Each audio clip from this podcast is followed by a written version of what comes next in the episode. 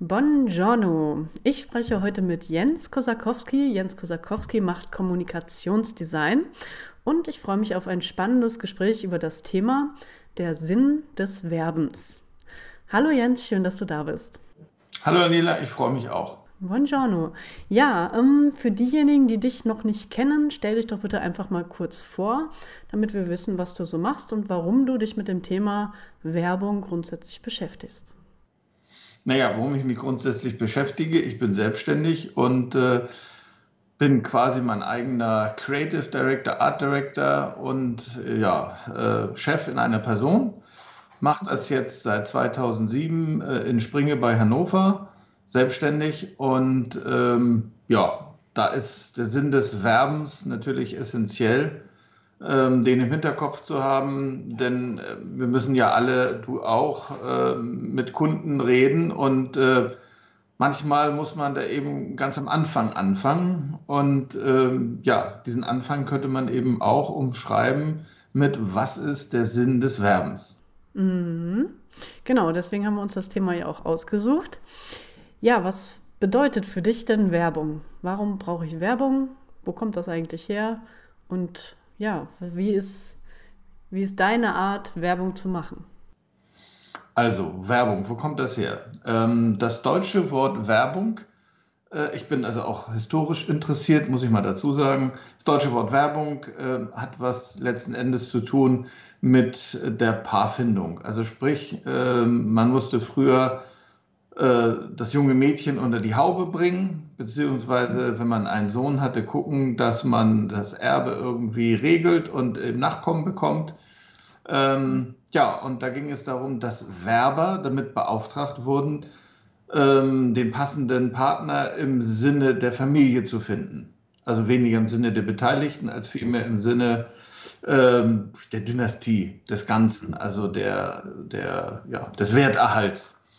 Ja, und ähm, die sind dann rumgezogen und haben dann geworben. So, da kommt das her. Und wenn wir uns jetzt das Englische mal angucken, Promotion, dann habe ich da mal nachgeguckt, steckt natürlich wie so oft Latein dahin, dahinter. Und ähm, Pro ist uns vielleicht allen klar, das ist für.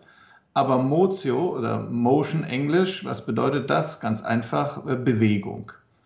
Also für Bewegung. Das ist das, äh, was es ähm, bedeutet. Und Bewegung, also Promotion, witzigerweise ja auch, äh, wenn man jetzt äh, promoviert, ne, macht man die Promotion. Also jedenfalls für Bewegung ist eigentlich ganz klar, es muss sich was bewegen, es muss sich was drehen. Und ähm, das wäre jetzt sozusagen die englische oder nationale Bedeutung von, von Werbung ja, das sind so die beiden historischen Ursprünge äh, der Werbung. Wer oder was soll oder muss sich denn dann bewegen? Was heißt das denn so? Achso, naja, also ganz klar, äh, es geht letzten Endes um Absatz. Also um, um, ja, dass ich etwas verkaufe, möglichst viel, möglichst groß, teuer. Also es geht um Umsatz. Es geht darum, dass sich etwas bewegt in der eigenen Existenz. Ne? Also das, das Promotion finde ich ihm ganz interessant, weil da steckt eben auch der Gedanke des äh, höher, schneller, weiter dahinter, also des, des Wachstums. Schlussendlich. Also ob man wirklich Werbung im, in diesem Sinne braucht, würde man immer einen gleichen statischen Zustand wollen, äh, könnte man sogar hinterfragen. Aber die Grundthese von Wirtschaft ist ja, dass es um Wachstum geht. Ne, also man kann schrumpfen, also man kann sich verändern, man kann wachsen, sich verändern. Äh, statisch, also immer exakt die gleichen Zahlen behalten, ist ja fast unmöglich. Und äh, deswegen, wenn jemand sagt, ich möchte eigentlich immer das Gleiche haben, dann genügt es, wenn er sich einmal irgendwo im Markt platziert, was weiß ich, ein Dorfgasthof vor 100 Jahren der hat die Gäste im Dorf gehabt und einen Fremden, wenn er vorbeiging und just Durst hatte, auch. Und da brauchte man eigentlich nur die Information, dass er da ist. Und weitere Werbung in unserem Sinne hätte es nicht gebraucht. Weil, ne, da ist nichts mit, mit Bewegung, mit Wachstum. So, aber letztendlich bei uns, unsere Form von Werbung, geht es auch immer um Wachstum. Das heißt, der eine wächst, der andere verliert. Ne? Der Markt wächst kaum, aber die Anteile des Einzelnen sollen wachsen. Und ähm, das wäre jetzt so erstmal der ganz äh, einfache, oberflächliche Sinn unserer Werbung erklärt. Genau, ja. Ja, und ich meine, was hat sich denn grundsätzlich in der Werbung verändert, also im Vergleich zu damals mit äh, dem Gasthof im Dorf? So, was, was sind die Probleme auch dieser Zeit? Naja, also ganz klar, dieser Zeit ist ja äh, der große Gamechanger das Internet. Also das bedeutet ja äh, für viele, dass man nicht nur äh, logischerweise weltweit werben könnte, sondern dass man ja auch, ähm, na gut, das ist wieder sehr theoretisch, aber auch weltweit vertreiben könnte. So. Mhm. Ganz stark von den Dienstleistungen ab. Also unser Dorfgasthof, weiterhin ist die Frage, wie viel Werbung er bräuchte in der heutigen Zeit, wenn er noch existiert. Aber äh, gerade wenn man etwas anbietet, was auch ähm, übers Internet vertreibbar ist, wenn man das so sagen kann, oder vertreibbar mhm. wäre, ähm, dann stünde einem ja auch wieder ein sehr weiter Markt zur Verfügung. Aber ähm, der Durchschnitt, zumindest meiner Kunden, ist eher derjenige, der ähm, schon lokal, regional, maximal deutschlandweit, gut, ich habe auch einen Kunden, der agiert vielleicht weltweit, aber ähm, das sind halt alles Leute, die äh, in meinem Fall begreifbares, also anfassbares herstellen und nicht äh, mhm. virtuelles, also Dienstleistungen oder, oder Konzepte, Ideen oder irgendwas vertreiben, sondern Konkretes sozusagen anbieten, an, Unfassbares anbieten. Und da haben wir letzten Endes äh, eben aus der heutigen Sicht etwas Komplexeres vor uns, nämlich die Vermischung. Ne? Dass einerseits ähm, die Dienstleistungen nicht oder nur im ganz geringen Maße über das Internet zu leisten sind oder zu erbringen sind, aber sehr wohl die Auffindbarkeit, äh, ähm, Erreichbarkeit, die Werbung an sich übers Internet stattfindet. Mhm. Aus welchen Branchen kommen denn deine Kunden so? Meine Kunden, ja, einerseits, da ich ja in einer Kleinstadt bin, ähm, quasi aus meinem Umfeld, was sich hier ergeben hat in den Jahren, wo ich das mache. Äh, mein wichtigster Kunde hier ist ein äh, regional auch mit mir gewachsener Makler, ähm, der also auch Projekte entwickelt, selber baut ähm, und gewachsen ist eben. Und in diesem Umfeld gab es viele Handwerker ähm, und weitere Betriebe, Dienstleister, die ich kennenlernen durfte und dann auch äh, zum Teil äh, zu meinen Kunden zugewinnen konnte. Naja, und dann hat sich etwas ergeben, äh, das ist so eine Art Mundpropaganda. Das heißt, wenn Kunden sehr zufrieden waren oder eben Partner meiner Kunden wiederum etwas gesehen haben, was sie so noch nicht kannten, gut fanden, dann haben sie mich schlussendlich erreicht.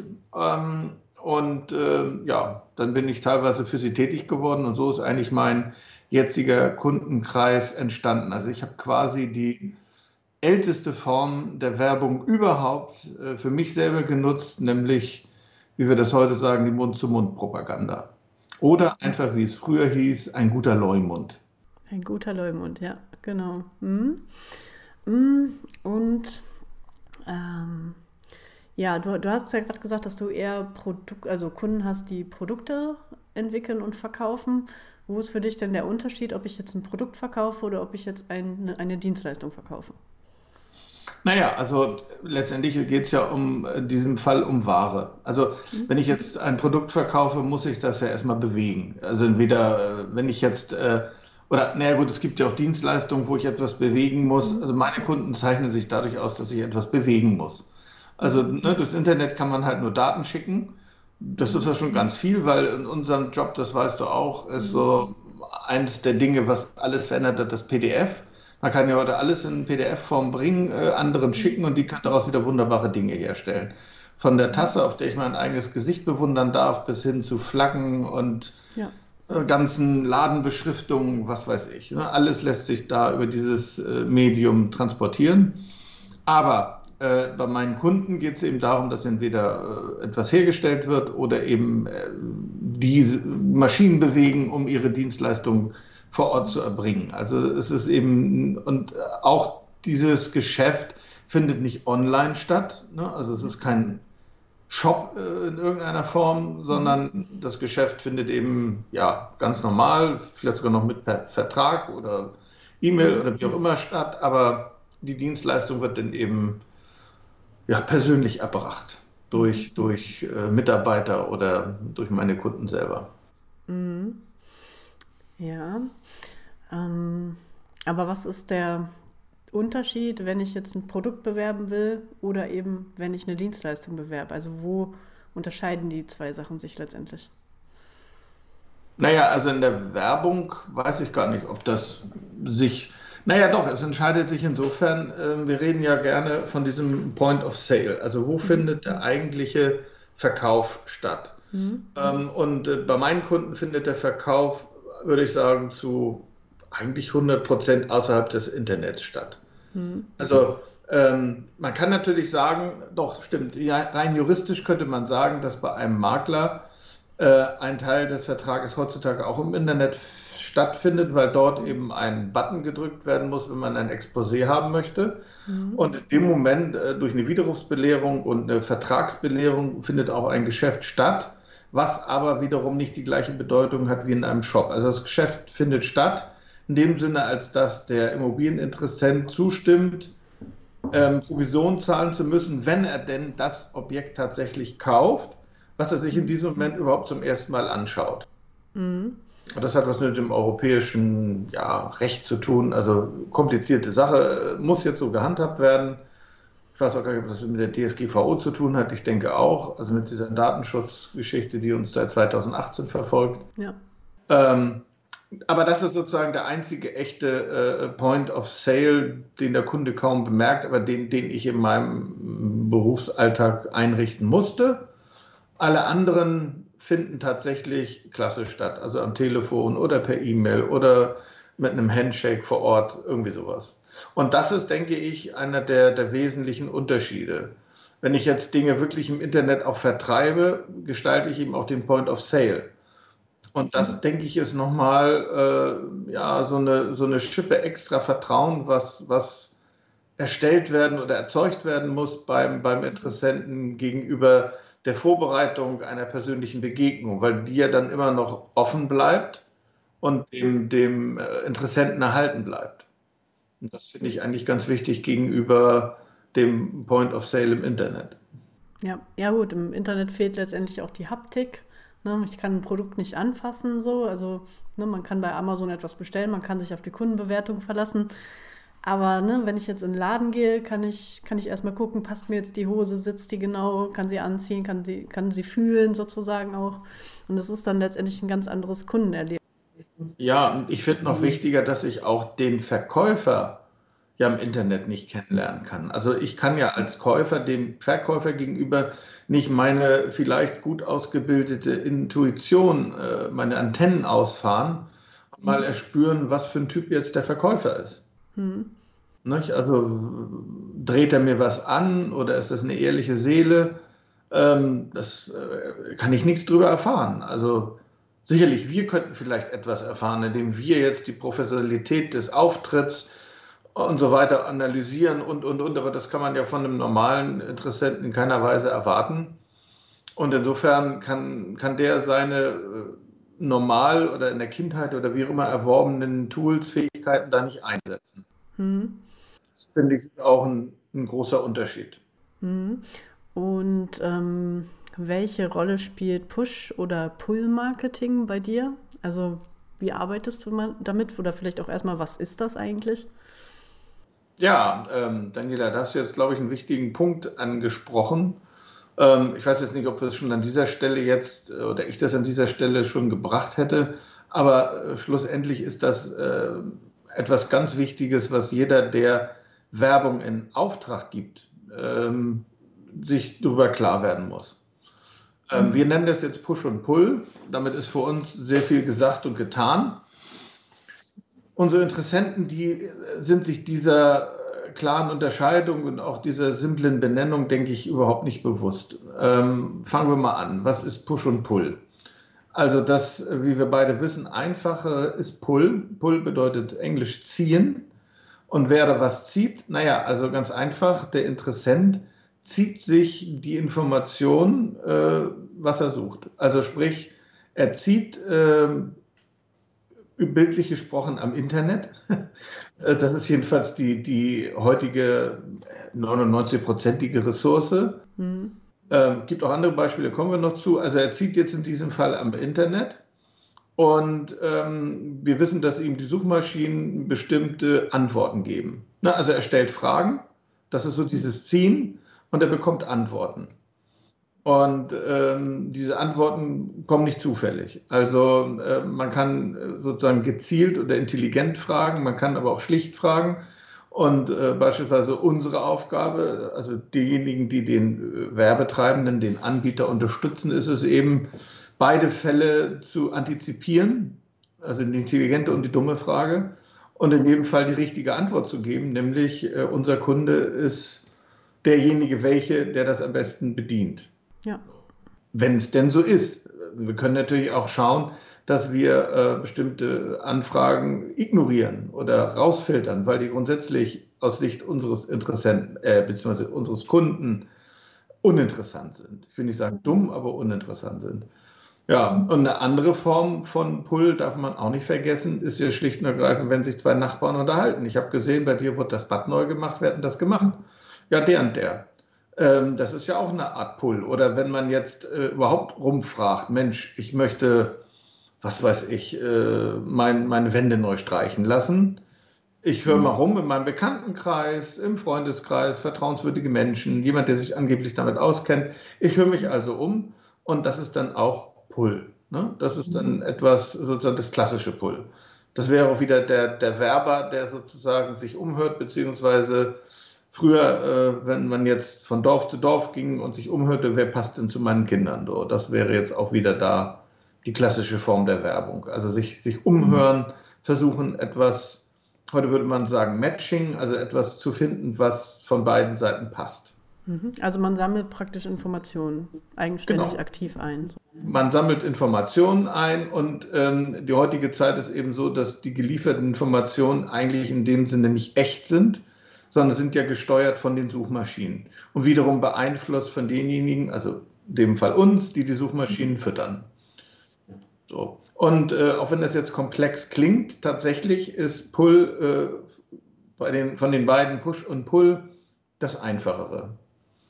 Denn äh, Push ähm, wiederum, da geht es jetzt weniger um, ja doch, vielleicht geht es auch um Informationen. Also bei Push geht es darum, ganz simpel, ich habe etwas, meinetwegen erfunden, ja, im Keller, ganz alleine, im Dunkeln und eine geniale Idee.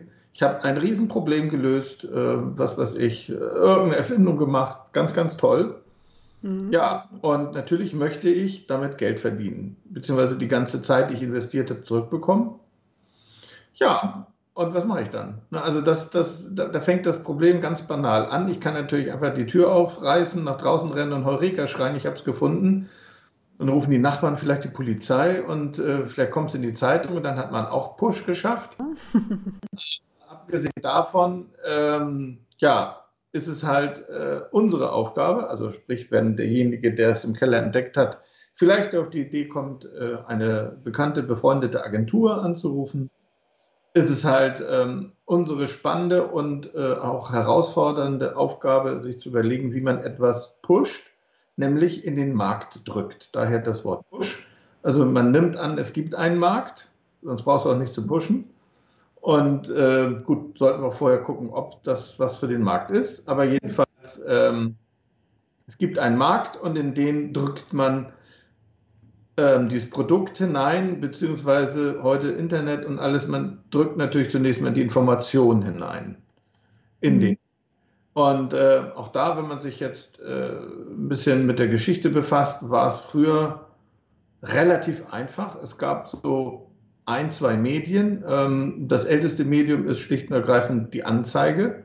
Also mhm. Anzeige als solches, die etwas anzeigen, daher auch der Name Anzeige, ähm, sind äh, recht alt, was weiß ich, 200, 300 Jahre. Und ähm, ja, das das einzige Medium war, das, was da drin stand, wurde wahrgenommen. Die Leute haben drüber gesprochen. Und wenn ich also angezeigt habe, dass ich etwas erstellt habe, erschaffen habe, geliefert bekommen habe, was weiß ich, in Hamburg im Hafen ist ein Schiff aus Übersee angekommen, die neue Kakaoernte ist da. War vor 250 Jahren wahrscheinlich ein Riesenbrüller, brauchst du nur reinschreiben, neue Kakaoernte ist da. Und die Schönen und Reichen haben sich dann aufgemacht und haben das hippe Getränk Schokolade äh, dann konsumieren können mit frischem Kakao. Das war dann eine Nachricht und der einzige Push, also die Information der, der, der Menschen, war eben die Anzeige. Dann kam ein mhm. zweites Medium hinzu, das war eine Litfaßsäule, beziehungsweise einfach eine Fläche, wo ich was hinkleben konnte. Und dann konnte ich da halt ein Plakat hinkleben und da stand dann drauf, der neue Kakao ist eingetroffen. Mhm. Und die Leute, die dann vorbeigingen, äh, meinetwegen war es ein belebter Platz, die Menschen waren dann draußen, mussten sie eh, weil, ne, was sollten sie sonst machen, äh, mussten zur Arbeit oder haben sich vergnügt, äh, ne, gab ja kein Fernsehen und nichts. Ja, und dann haben sie es gesehen, wenn sie aufmerksam waren. Mhm. Vielleicht haben sie es nicht zuerst gesehen, die Idee gehabt, macht das bunt oder macht ein Bild oder macht eine hübsche Frau. Das kam dann ja alles und dann haben vielleicht mehr Leute geguckt. So. Aber wenn man sich jetzt die heutige Zeit anguckt, dann wissen wir alle, dass äh, die meisten Menschen so nicht mehr sind und dass diese Flächen trotzdem voll sind, aber es noch viele, viele, viele, viele, viele andere Kanäle gibt. Und insofern, ähm, ja, ist es schon wahnsinnig schwer, überhaupt die Informationen lanciert zu bekommen. Also die Informationen ähm, zu übermitteln, auch wenn vielleicht gar kein so sehr kommerzieller äh, Anspruch oder Interesse dahinter steckt. Einfach die bestimmte Tatsache, jetzt gibt es was auch immer, ähm, zu verbreiten, ist schon eine echte Herausforderung. Ja, vor allem ist es ja jetzt nicht mehr so, dass da ein, zwei, drei Plakate oder Anzeigen oder sonstiges sind, sondern es ist ja eher so ein Schilderwald, Plakatwald, wo du eigentlich komplett überfrachtet wirst mit diesen ganzen Informationen. Die Frage ist ja jetzt, wie kann man das trotzdem erfolgreich machen? Beziehungsweise lohnt es sich heutzutage noch Push-Marketing zu machen oder wäre da eben eher der Sinn des Werbens zu finden im Pull-Marketing? Ja, also die, die, die Frage ist, ist vollkommen berechtigt und äh, auch da muss man eben mit den, mit den Kunden genau dieses Gespräch, denke ich, führen. Denn äh, es ist ja fast unvorstellbar, äh, dass etwas völlig neu erfunden wird. Hm. Es kommt immer wieder mal vor und da muss man natürlich auch die Sinnhaftigkeit hinterfragen. Also ich weiß nicht, also angenommen, dich ruft jetzt jemand an und sagt, äh, liebe Daniela, ich habe eine völlig neue Geschmacksrichtung erfunden. Ja, es gibt Schokolade, Vanille, Banane, Erdbeer, bla bla bla. Und es gibt die neue Geschmacksrichtung, was weiß ich, Quinch. So.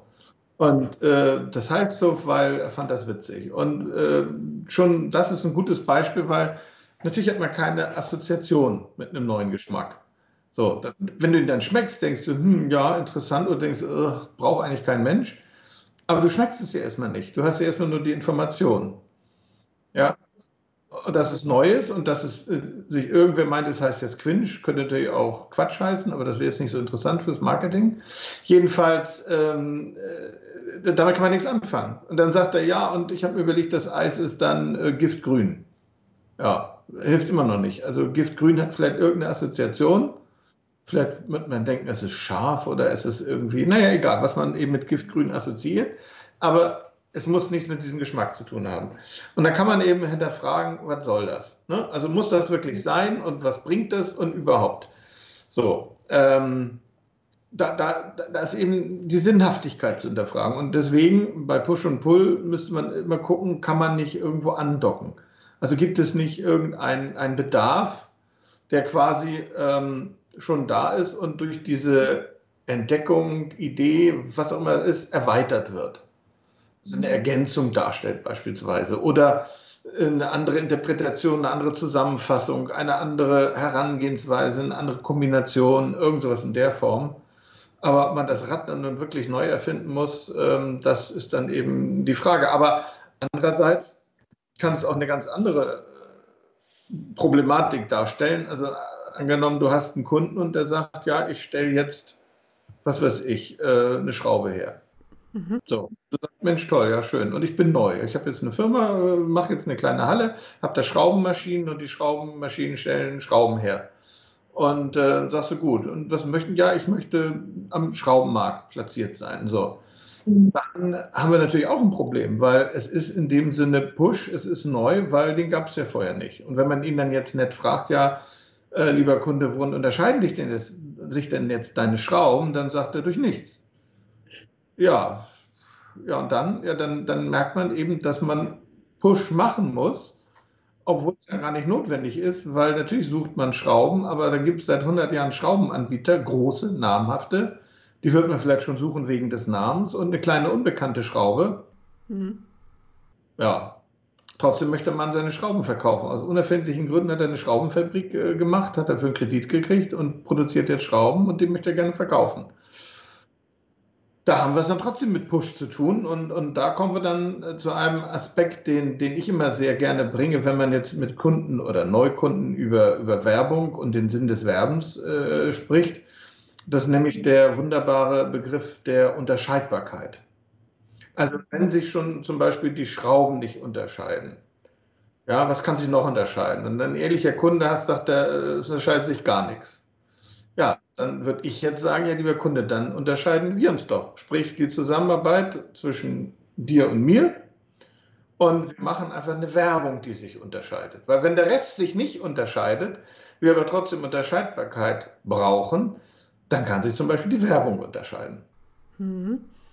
Das ist immer möglich. Ja. Dann hat man das Recht, irgendeinen Blödsinn zu machen, äh, weil alles andere ist eh egal. Und, und dann ist der Blödsinn absolut gerechtfertigt. Hauptsache, er ist, wie wir in unserer Sprache so schön sagen, catchy. Ne, Hauptsache, es bleibt irgendwas hängen. Und äh, Hauptsache, Menschen stoßen da drauf. Das ist ja das, was, was Push eben ausmacht. Wir müssen, wir müssen schauen, wo äh, sich die potenziellen Interessenten befinden. Also wohl bemerkt in einem realen und virtuellen Raum. Wo befinden die sich? Und wo könnten die über die Information, die dann natürlich in dem Fall besonders laut, grell, bunt, schreiig und was weiß ich sein darf, äh, drüber stolpern? Wo könnten die ne, ähm, ja, aufmerksam werden? Ja, also im Grunde genommen, wenn kein wirkliches Alleinstellungsmerkmal da ist, würde man einfach sagen, okay, ähm, was können wir denn finden oder mit welchen Merkmalen ja. oder Emotionen können wir denn das Produkt aufladen? So, das wäre dann. Genau praktisch die Vorgehensweise, okay. Und ähm, wie geht man da so ran? Was macht, also wie, was wäre der erste Step, mal zu gucken, okay, welches, wie könnte ich das denn jetzt vermarkten, wenn es wirklich neu ist, aber der Markt eigentlich schon, ich sag mal, gesättigt ist? Wie könnte ich es denn dann trotzdem schaffen, ein paar Mitbewerber etwas zur Seite zu drängen und mir da einen Platz zu suchen? Naja, also ähm, ganz offen gesprochen, es gibt ja grundsätzlich, hängt natürlich auch von einem selber ab, ja, von dem Charakter desjenigen, der jetzt hier angesprochen wird. Ja, und wenn wir jetzt mal unter uns ganz offen sprechen, äh, gibt es erstmal für mich zwei Wege, nämlich den, den echten, wahrhaftigen Weg. Ja, hat Vorteile, also er ist wahrhaftig, das heißt weniger Stolperstricke oder Fallen, aber kann natürlich langweilig sein. Und dann gibt es den zweiten, den Fake-Weg, der oft beschritten wird wenn man sich so die, die Werbung anguckt. Das habe ich zum Beispiel gelesen, ähm, ein, ein, äh, eine Autowerbung, ähm, und zwar ein, ein Hybridauto. Ne? Also Hybrid bedeutet, da läuft ja ein Motor, der äh, sorgt ständig für, für, dass eine Zwischenbatterie, also ein Speicher, äh, gefüllt wird, ständig. Und dann kannst du damit elektrisch fahren. Aber die Batterie kannst du nicht anders füllen. Die kannst du nur mit dem Motor füllen. Also das ist einfach nur, ja, ein, ein Zwischenspeicher sozusagen, der natürlich auch mal ein bisschen Bremsenergie aufnimmt, wie auch immer. Und jetzt habe ich diese schöne Werbung gelesen, das E-Auto, das sich selber auflädt. Okay, ja. Oh, äh, super, ja, das ist ja geil. Also das erste E-Auto, das haben sie nicht geschrieben, das erste, Gott sei Dank. Sie haben nur geschrieben, dass sich selber auflädt. Ja, Haken an der Geschichte, das macht jeder Hybrid. Und äh, wenn man das nicht weiß, ähm, ja, dann denkt man, uh, ja, E-Auto wollte ich nicht haben, weil ne, muss ich Strom irgendwie tanken, kompliziert. Mhm. Was sich selber auflädt, uh, ja. So, dann interessiere ich mich dafür. Wenn ich mich natürlich weiter interessiere und lerne, dass das ein Hybrid ist und lerne, dass es andere gibt, kann sein, dass ich mich dann verarscht fühle. Kann sein, dass ich dann dieses Auto erst recht nicht will. Ja, also es ist jetzt für mich ein, ein, ein riskantes Beispiel. Mhm. Ja, gut, da ist, da kommt natürlich dann wieder das Internet dazu, dass man eben sich relativ einfach jetzt informieren kann und vergleichen kann und gucken kann, was gibt es noch so. Und dann würde man in dem Fall ja relativ schnell darauf stoßen, dass dieses Auto äh, gar nicht so individuell einzigartig ist, wie man in der Werbung gedacht hat. Zum Beispiel könnte man ja auch einen 100 Jahre alten Diesel damit bewerben, der Motor, der von alleine zündet. Oh, toll. Ja. Ja, nur leider ist die Definition von Diesel Selbstzünder. Ne? Das ist so, ja, also man kann es machen und, und für, für Dove, und es ist ja auch schon 100, weiß ich nicht, 50 Jahre her, dass ein Diesel erfunden wurde, kann man so einen Joke vielleicht bringen, aber ja, nun muss man gucken halt. Es ist die Frage, welchen Charakter hat das Produkt, welchen Charakter hat der Produzent, welchen Charakter hat der Werbetreibende an sich, welchen Weg kann man da gehen. Ja, ähm, aber das sind so für mich so diese beiden äh, Fragen eben, muss ich authentisch sein, muss ich ein, ein, ein Fake-Weg beschreiten, äh, um da irgendwie, also ich habe einmal das Gefühl, dass, dass ein, ein Witz im Vordergrund steht, so wie hier. Also ein, ein Witz im Sinne von gewitzt, von, oh, das mal, also so, ne, ah, ganz durch die Nase gebohrt und so dieses, dieses dreimal Schlaue und so weiter und so weiter.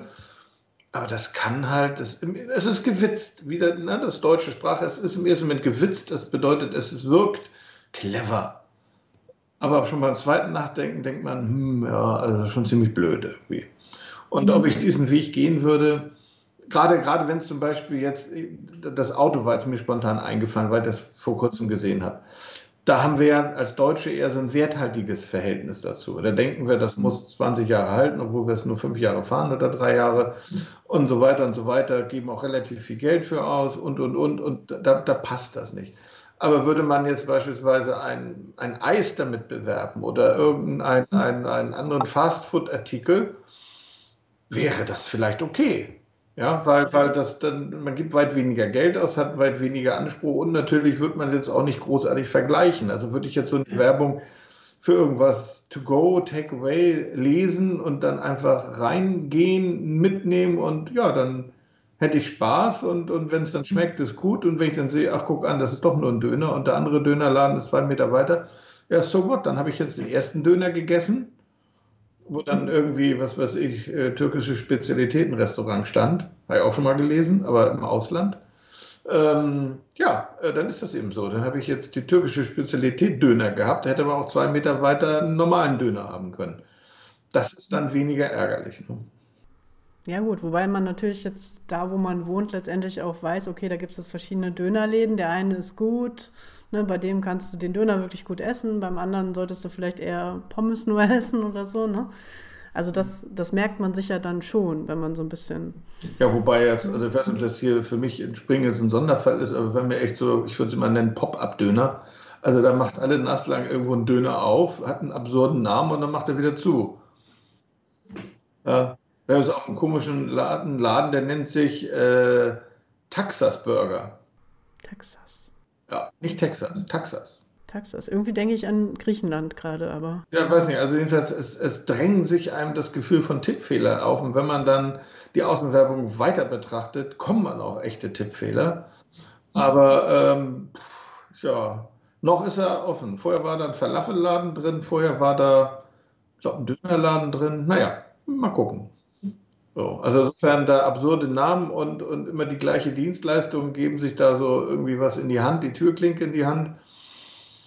Ja, naja, wie dem auch sei. Jedenfalls, äh, da, da sind solche Werbemaßnahmen, wie bekloppt die auch immer sein mögen, natürlich verzeihlich und vielleicht sogar angebracht oder witzig oder oder. Also muss man eben genau gucken, denke ich, mit was für einem Produkt, mit was für einer Klientel hat man es zu tun. Aber ich, ich unterstelle eben schon dem einen oder anderen unserer, unserer Zunft auch mal eine gewisse Selbstgefälligkeit. Also dieses, dieses Tollfinden der eigenen lustigen Idee, ähm, ob es dem Produkt nutzt oder schadet, beziehungsweise dem, dem Auftraggeber nutzt oder schadet, ja. Ja, das merkt man schon manchmal, dass da, ne, so In der paar, Werbegeschichte, ja. ja. So ein paar spezielle Menschen rumlaufen, die ähm, ja, sich selber lieber bewerben möchten als eben das Produkt oder die Dienstleistung vom Kunden. So, ja, Das stimmt schon. Ja, also ein bisschen bezahlte Eigenwerbung, ne? wenn, man, wenn man das geschickt anstellt mhm. und der Schuss nicht nach hinten losgeht, natürlich. Ne? Mhm. Also würdest du auch eher sagen, dass, ähm, ich sag mal, wenn man wirklich authentische Werbung macht, also sprich wirklich etwas findet, was einzigartig ist, dass das eigentlich so eher der Königsweg ja. dann ist? Ja, ja. Und ähm, es ist ja eigentlich auch nicht so schwer, wenn man erstmal grundsätzlich davon ausgeht, dass Menschen einzigartig sind. Also jeder Mensch hat eine Geschichte und äh, infolgedessen hat auch das, was er tut, eine Geschichte, nämlich im Zweifelsfall seine Geschichte. Und äh, auch wenn jetzt dieser von meinem Beispiel Schraubenhersteller dieselben langweiligen Schrauben macht wie hunderte andere auch, und, und äh, ja, wir darüber zunächst mal staunen, dass der jetzt eine Schraubenfabrik eröffnet, es wird ja einen Grund geben. Mhm. So, und dann ist es natürlich unsere vorrangigste Aufgabe, diesen Grund zu erfragen. Mhm. Also das, das, ich selber äh, wirkt ein bisschen arrogant, aber ich selber vergleiche mich da gerne mal mit einem Arzt. Ja? Mhm. Ähm, weil, ähm, ich sag mal so, wenn zu uns jemand kommt, dann betrachte ich ihn als Patienten. In dem Sinne, dass die Kommunikation in irgendeiner Form krank ist. Krank in dem Sinne, dass sie nicht da ist. Ja, oder nicht gut. Ja, dann ist sie erst recht krank. Also sie ist nicht da und krank oder eben nicht gut und krank. So, also sie ist krank. Und wir wissen ja alle, äh, die Qualität von Medizin oder, oder eines Arztes hängt eben mit der Anamnese zusammen. Das heißt, man muss ein, ein Fallbild erstellen. Man muss fragen. Und ich finde das Arztbeispiel deswegen so gut, nicht weil ich mir dann selber einen weißen Kittel anziehe, sondern weil ein Arzt eben peinliche Fragen stellen muss. Mhm, ja. Ja, wenn der Patient sagt, es juckt im Schritt, dann muss der Arzt fragen, was da war. So. Und äh, ja, wenn es nicht im Schritt juckt, gut. Und wenn er darüber nicht sprechen will, auch gut. Aber wenn es da juckt, dann so. Und bei uns das Gleiche. Ähm, wenn jemand sagt, äh, mein Umsatz ist zurückgegangen, ja, dann ist das schon auch mal peinlich. Und darüber zu sprechen ist unangenehm und zu fragen, äh, ja, warum ist denn der Rücksatz, äh, Umsatz zurückgegangen, ist vielleicht nicht die angenehmste Frage, die man stellen kann. Oder was ist denn da los bei Ihnen? Wieso, ja, mein bester Mitarbeiter hat gekündigt und äh, jetzt kann ich das und das, die Dienstleistung in der Form nicht mehr erbringen. Ja, ist die nächste Frage, ja, warum hat er denn gekündigt?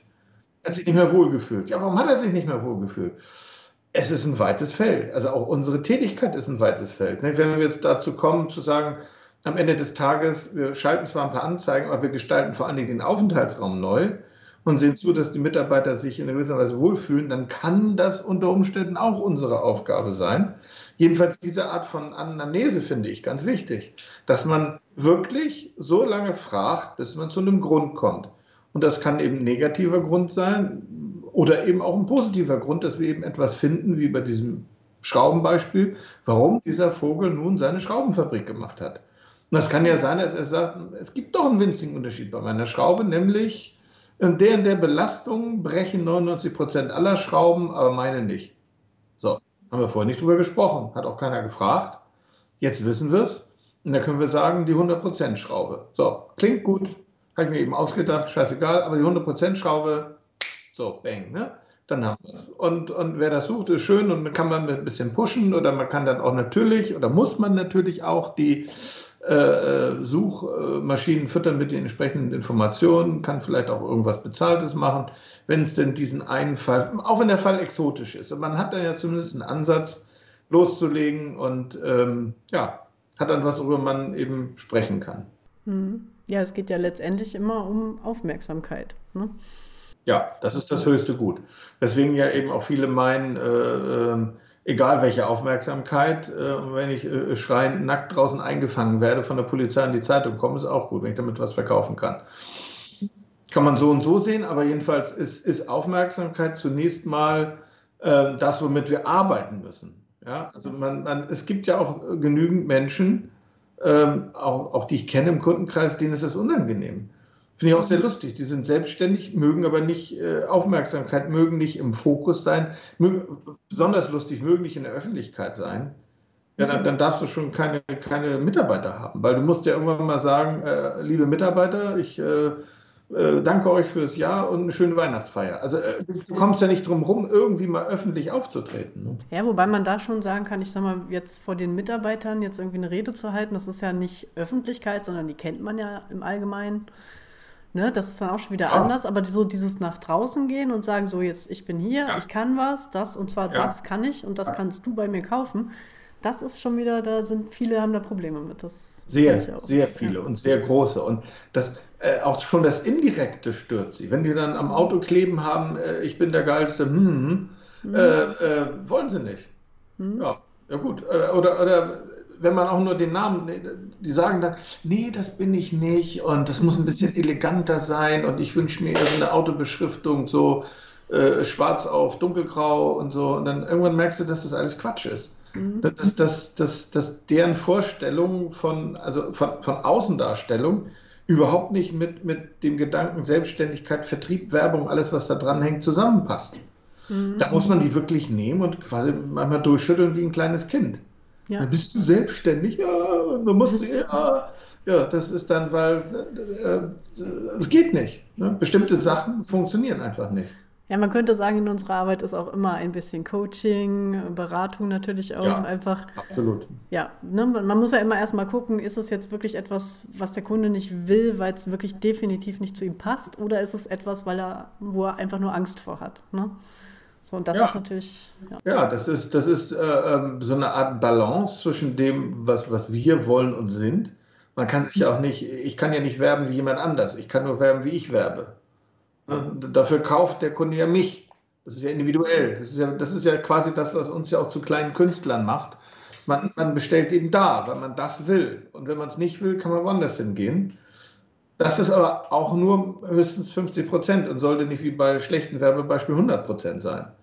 Aber genauso geht es darum, dass der Part des Kunden auch nicht unbedingt mehr als 50 Prozent ist. Wenn ein Kunde dir diktiert, ja, ich habe genau das Konzept, Herr Kosakowski. Also, so muss das Logo sein, so die Farben, dies und das und bis ins kleinste Detail. Und das ist alles Murks. Dann muss man eben, und die Rolle ziehe ich mir dann auch gerne an, weil ich sonst überhaupt keinen Bock auf die Arbeit habe, muss man eben sagen, lieber Kaiser, du bist nackt. Ja, also sprich, deine Werbeideen sind scheiße. Und da kann man natürlich nicht sagen, die sind scheiße, weil äh, ich bin hier King Louis und mein Geschmack zählt, sondern man muss dem natürlich genau fachlich, aber das geht ja, quasi, äh, wie soll man sagen, kunstwissenschaftlich auseinandernehmen, warum das kommunikativ einfach Mist ist, von A bis Z. Und äh, das, das musste ich auch schon das ein oder andere Mal. Und dann kann es im Ende auch mal passieren, dass ein Geschäft bzw. eine Kundenbeziehung nicht zustande kommt. Da bin ich aber überhaupt nicht traurig drum, denn, denn sowas wird dann irgendwann zum Problem werden und, und scheitern. Und dann lieber am Anfang. Genau, das ist ja auch letztendlich wieder ein Teil von der Werbung, dass man eben nicht alle als Zielgruppe hat und mit allen ja. Kunden arbeitet, sondern dass man eben auch immer mehr versucht, genau die anzuziehen, mit denen man auch wirklich gut klarkommt und die eben, ne, ich meine, die Menschen, die zu einem Experten gehen, weil sie einen Experten wollen, äh, das, ne, die hören dann auch zu und ne, machen dann auch mit und verstehen das dann auch. Aber diejenigen, die im Grunde genommen nur sagen, ja, setz mir das mal irgendwie jetzt so um, wie ich mir das jetzt gerade denke, ja. da hat man selber dann ja auch immer so das Gefühl, ähm, ja, das können wir, kein Problem. Ne? Natürlich können wir das. Aber es wird wahrscheinlich nicht erfolgreich sein. Und das ist ja. Richtig. Das bringt am Ende also den Kunden nichts und das ist dann ein mühseliger Job, das dann wirklich zu machen. So. Ja. Das ist ja, absolut. so angenehm, ja. Absolut. Nein, nein, also man muss schon, schon äh, sagen, äh, willst du Erfolg, musst du mir vertrauen. Wenn du mir nicht vertraust, dann geh mit Gott, ne? dann ja. geh woanders hin. Ähm, äh, ich glaube zu wissen, wie es geht. Äh, ich mhm. kann dann auch versuchen, wie gesagt, handwerklich und, und kunsttheoretisch, das Wort war mir völlig eingefallen, kunsttheoretisch alles äh, klein zu, also darzulegen bis ins Kleinste, warum das Mist ist. Äh, das geht, das ist manchmal auch ganz lustig. Eben Assoziationen, gut, kann man auch diskutieren. Der eine assoziiert so, der andere so. Aber im Großen und Ganzen sind die Bilder in unserer doch recht weltweit einheitlichen Medienlandschaft ähnlich besetzt, zumindest hier im Westen. Sind Assoziationen, bestimmte Assoziationen einfach da. Ja. So, und, und dann kann es eben sein, dass der Kunde nicht so viel weiß wie wir. Das ist auch unser Job, das ist unsere, unsere Leidenschaft halt auch dieses assoziative Denken und, und äh, ja, Assoziationen herzustellen. Und äh, da muss man es eben auseinanderdröseln und klar sagen, so und so ist es und das ist Mist und ja, ganz wichtig. Das muss eben passen. Und äh, an, da muss er eben auch, und das sagtest du ja, unsere Expertise anerkennen. Wenn einer schon kommt und fragt, ja, haben Sie das denn gelernt? Ist das denn jetzt irgendwie, wussten das, das äh, ne, also diesen, dieses Papier oder ein, ein, weiß ich nicht, alleine äh, der Gedanke, dass man das, worüber wir jetzt reden, studieren könnte, kommt mir schon komisch vor, weil ähm, da ja ganz viel Lebenserfahrung auch drin steckt. Ja. Also auch ganz viel äh, falsch machen. Also auch ganz viel ja. selber verbocken und, und äh, äh, Learning by Doing. Mhm. Und äh, deswegen Ausbildung, klar, ist ganz wichtig, aber, aber so, so kopflastig, theoretisch, weiß ich jetzt nicht. Hätte ich jetzt so, also kunsttheoretisch ja, ich sag mal, so, so, so ein grundlegendes Kunststudium, ob das jetzt Architektur ist oder Grafik, Malerei, mhm. sonst was. Also die Regeln der Kunst in dem Sinne mhm. sollte man beherrschen, tut leider auch nicht jeder in unserer Zunft, aber das ja. Nur, mhm. nur ähm, unseren konkreten Job, also diese Mischung aus Arzt, Psychologe, äh, Therapeut und Coach und äh, Marketing mhm. und so weiter, so weiter, Zahlen auch. Und, naja, alles, irgendwie spielte alles irgendwie rein, ganz verschwurbelt. Das zu theoretisieren, finde ich dann schwierig. Ja, das stimmt. Die Praxis ist nun mal was anderes als die Theorie. So, das, ne, das ist ja auch, also ich, ich finde, auch das Marketing und Werbung oder Branding, das, das geht auch immer so ein bisschen ins Philosophische rein. So, so ja. ist immer so ein, man kann es immer aus, oder man muss es ja sogar aus verschiedenen Sichtweisen sehen. Auch das eigene Produkt, die eigene Dienstleistung. So, ähm, es ist nicht immer, also ne, ich kenne das halt auch von vielen Kunden, die sagen dann halt, okay, der Konkurrent, der hat ja auch die Firmenfarbe blau, dann mache ich das jetzt auch so, weil der macht das ja auch. Ja, und dann sind wir ja wieder bei dem Problem, dass, äh, ne, wenn ich da jetzt, keine Ahnung, ganz viele Autohersteller habe, die alle ein blaues Logo haben, da ist dann keiner wirklich, der im Aufmerksamkeitsfeld ist, der sofort ins Auge fällt und so. Ne? Das muss man dann schon. Ja, oder, oder auch das Gegenteil. Ne? Also hier ein Kunde hatte dann unglaubliche Angst vor einer Farbe, weil sein Mitbewerber, der aber völlig unbedeutend ist, mhm äh, einen ähnlichen Farbton hatte. Mhm. Und dann wurde mir fast verboten, den zu benutzen. Und ich gesagt, Leute, also ihr seht jetzt den und habt den im Fokus mit seiner Farbe. Ein Interessent, der wird das nicht sofort vergleichen. Der stößt auf euch, findet entweder ein, ein gefälliges, interessantes, modernes, dynamisches, was auch immer man mit diesem Design verbindet, Auftritt oder eben nicht. Aber wirklich ist sagen, oh, das ist ja wie der und der. Ja. Das ist dann so ein, so ein, so ein Dorfdenken, äh, wo man immer nur auf den Nachbarhof schielt mhm. äh, und, und äh, guckt, was da passiert, das hilft dann auch nicht weiter. Also ja, du hast recht, Ähnlichkeit ist fatal manchmal, aber manchmal auch egal. Also das, mhm. das, das Wichtigste ist ja auch, ähm, weswegen ich mich auch ähm, selber als Kommunikationsdesigner bezeichne, ist, dass man die Kommunikation an sich erstmal analysiert, beziehungsweise mhm. Werbung auch als, als Form von Kommunikation versteht. Nicht? Mhm. Ähm, das Deutsche ist da gut. Im Wort Nachfrage steckt ja zum Beispiel der Begriff Frage drin.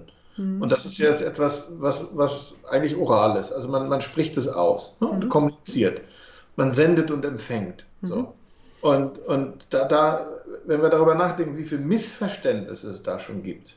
Mhm. Also wenn, wenn ein Kunde mir sagt, ja, das und das stellt für mich die und die Aussage dar. Und dann ist das beispielsweise völlig falsch. Dann merkt man schon, okay, schon der Start war falsch, wo geht es denn noch hin? Mhm. Und dann, dann wird es immer, immer abstruser, immer merkwürdiger und so entstehen zum Beispiel die, die beklopptesten Logos, die man mal so trifft, weil gerade die äh, Ehefrau irgendwie sich selbst verwirklichen wollte, einen Volkshochschulkurs gemacht hat über das mhm. freie Assoziieren, Malen, sonst was. Und die hat dann irgendwie lustige Baby-Tapsen äh, mit bunten Farben gemalt und das ist dann mhm. ein Anwalt. Ja. Ja, ich meine, das fällt auf jeden Fall auf, aber ob es dann wirklich die Kunden bringt, die man wirklich haben möchte. Ja, oder ein Wirtschaftsprüfer, noch irgendwas. Das war jetzt nur ja. ausgedacht, aber ja, man muss eben so sehen, dass Ja, also bestimmte Assoziationen muss man bedienen, bestimmte sollte man wieder brechen und so weiter. Aber das sind ja auch Einzelfälle und, und das ist ja auch unser äh, Toolkit, mit dem wir da arbeiten, wann man was bestätigt, wann man was bricht, wann man was konterkariert oder unterstützt oder wie man das Ganze komponiert. Das ist ja auch dann auch wie Musik, ne? da muss eine gewisse Dynamik drin sein, laut, leise, vorne, hinten, viel, mhm. wenig und so weiter. Und, und ne? das macht dann ja auch Spaß, wenn man es gestaltet und so weiter und so weiter. Ähm, aber Kommunikation, man muss eben erstmal verstehen, dass zum Beispiel alles Kommunikation ist. Also zum Beispiel gibt es auch Kunden, die sagen, wenn sie sich jetzt sozusagen verstecken vor ihren Kunden, dass sie dann noch nicht kommunizieren. Ich sage, nee, ihr kommuniziert in dem Moment, wo ihr da seid. In dem Moment, wo man da ist, also in dem Moment, wo du quasi dein Geschäft aufschließt oder dich ins Telefonbuch eintragen lässt oder was immer deine erste Handlung als Unternehmer ist mhm. und du dann da bist, in dem Moment kommunizierst du auch. Ja. Und das ist den Leuten nicht bewusst. Mhm. Ja, also in dem Moment, wo, wo du dann, äh, was weiß ich, du, du machst deinen ersten Job, du bist Fliesenleger, hast bei Oma Hedwig das Bad neu gefliest. Mhm. Und Oma Hedwig sagt, das war aber schön, gefällt mir gut. Ja, mein, mein, mein Enkel möchte auch ein Bad haben. Mhm. Und du stehst dann das Fließe, sagst, weiß nicht, so und, und, mhm. und bist ein bisschen schüchtern und dann fragt sie, haben Sie denn mal was? Kann ich da irgendwas? Ja, und du fummelst dann da irgendwie einen Zettel raus, ne, so einen dreckigen Zettel mit schmutzigen Fingern, mhm. einen alten Kugelschreiber und schreibst was hin, was nur du lesen kannst und gibst mhm. das dann mal Hedwig. Ja, das ist auch Kommunikation. Ja, das kann ja sogar noch funktionieren, wenn Oma Hedwig wirklich total mega zufrieden ist. So, aber ja, und das Kriege lesen kann. Das kommt auch noch erschwerend ja, hinzu. Genau, das stimmt.